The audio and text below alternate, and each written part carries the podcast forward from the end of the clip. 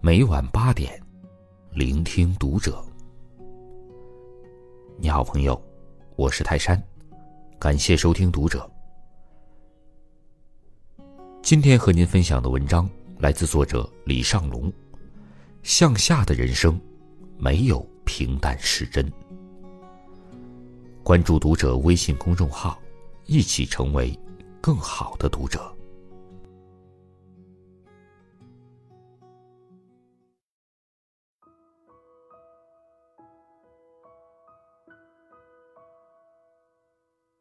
在一次新书签售时，我被一位中年读者问到了一个这样的问题：“呃，你好，老师，我特别喜欢您这样的打了鸡血似的奋斗一生。但同时，我也不能理解，这平平淡淡的过日子，他怎么了？难道平淡有错吗？”听了他的话，我打量他。四十岁左右，在一群二十多岁的孩子前面显得格外显眼。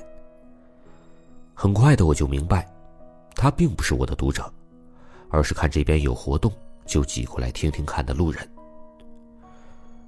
我的回复是很简单的：“哦，呃，您看，您这个年纪可以选择平平淡淡，可是我们这个年纪，说实话是一无所有啊。”我们哪有什么资格来谈论平淡呢？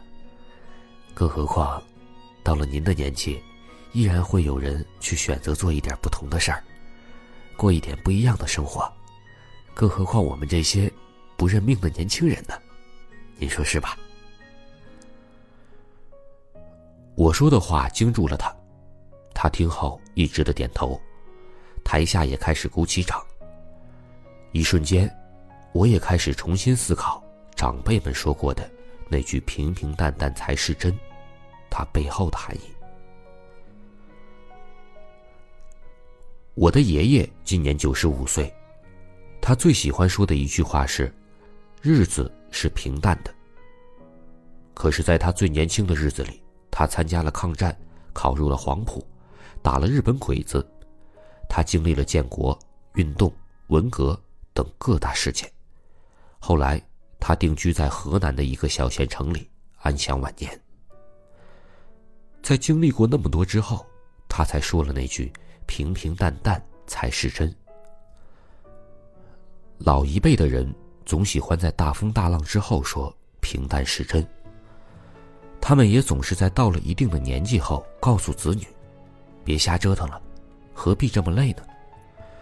可是呢，他们的青春。也是这么折腾过来的。许多姑娘毕业后会有这样的困惑：父母让自己回家，这样可以轻松点但自己想留在大城市，因为那样会随着世界的脉搏共同的跳动。他们会困惑，不知道如何选择：是应该选择父母所描述的更简单的生活，还是应该在最年轻的时候挑战一下自己呢？曾经，有一位年轻的姑娘，问自己的母亲：“自己究竟要不要留在大城市打拼呢？”他对妈妈说：“自己感觉好累，不想再往上爬了。”五十多岁的妈妈对着电话向女儿说道：“孩子，妈妈原来一直以为朝下过的日子会容易些，但后来妈妈发现，你越朝下过日子。”遇到的人层次就会越低，遇到的事情就会越繁琐、越麻烦，越朝下过的日子，越成为了那种你不喜欢的人。因为你身边的人都是这样的人，他们会同化你的。反倒那些日子朝上过的人，他们有了足够的经济基础，有了靠谱的人脉，反而不容易为一些小事和情绪和别人产生争执，过得更容易。所以，孩子，你要留在北京，为了以后的日子更加容易些。我不知道在北京的日子会不会容易些，但我知道，向下走的日子一定不会容易。这就好比那些不停叫嚣着平平淡淡才是真的年轻人，他们的日子不会太平淡。因为一个人不从内部突破，就总有外部的事情打乱他所谓的安静。我的一位发小来到北京时和我合租，我们租了个一居室。我在努力时，他对自己的工作态度不温不火。下班回家，上班迟到，他在自己的舒适区里过着每一天。一年后，他被辞退了，从市中心搬到了郊区。再后来，他又从一居室改成了住一个单间。直到今天。我每次去他住的房间里时，还会看到他在狭小的空间里，还买了电视，每天电视陪伴他度过。只不过他舒适生活的时间因为工作忙碌而减少了。他依旧是下班回家，上班偶尔迟到。期间他也换了几个工作，直到现在的这份工作，要求他每天加班，不加班就立刻辞退。我时常听他感叹，说日子不好过，现在连电视都看不了了。我也终于明白，你以为向下的日子更好过，其实越向下走，日子越绝望。你拥有的越少，就珍视自己那点微不足道的小日子。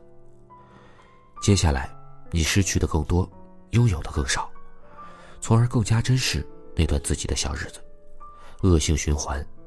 直到有一天，那些所谓的小日子不复存在。作家托马斯曾经说过：“上帝总是原谅，人类偶尔原谅，大自然从不原谅。自然是残酷的，优胜劣汰，适者生存。”让我为你分享一个关于熊猫的故事吧。台湾人把熊猫叫做“猫熊”，因为熊猫其实不是猫，而是熊。熊本是杂食动物，据说熊什么都吃。可是有一天，有一群熊来到了一片纬度较高的地方，却发现这里是一大片的竹海。因为竹子吃不完，于是自己不用再考虑捕食，不用再考虑冬眠，就开始使劲儿的吃起竹子。他们越吃越觉得舒服，原来这样的日子真是舒服。久而久之，它们进化成了熊猫，这种单一性的食物的动物，只吃竹子。几十代后，熊猫变得和熊不再一样了。熊依旧是杂食动物，生存能力极强，但是熊猫只吃一种食物了。所以，一旦竹子集体死亡，熊猫。就会被饿死。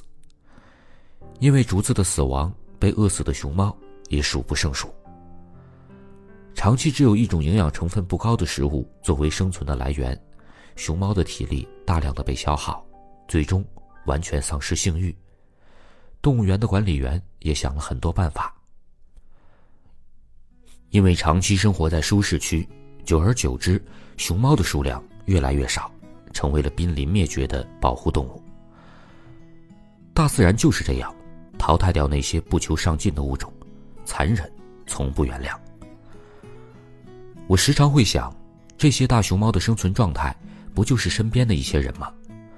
他们以为不思进取的生活很好，以为向下的生活更容易，但他们却忘了，其实并不是。世界本没有死角，舒适惯了，作死多了，也就没活路了。说实话。我向往平平淡淡的、不用打拼的日子，但我更加清楚，所谓的平淡，一定是经历过大风大浪后的一种心境，是经历过人间冷暖后的一种境界，更是大汗淋漓后的一份平静。我想，倘若郭靖和黄蓉没有经历过江湖就进入桃花岛，并告诉自己，平淡是真，那世界会如何呢？江湖依旧是江湖。只不过少了打口棍法和降龙十八掌。对江湖来说，不会有什么变化；对自己来说，可算是少了不少精彩。就像有钱人告诉你钱不重要，有学问的人告诉你读书不重要，那些经历丰富的老人告诉你平平淡淡才是真，这些都是些假象。倘若在年轻时都相信了，并且那么做了，说实话，还真的有点令人难过呢。好了，朋友，今天的文章就和您分享到这儿，感谢您的收听，我们下期再会。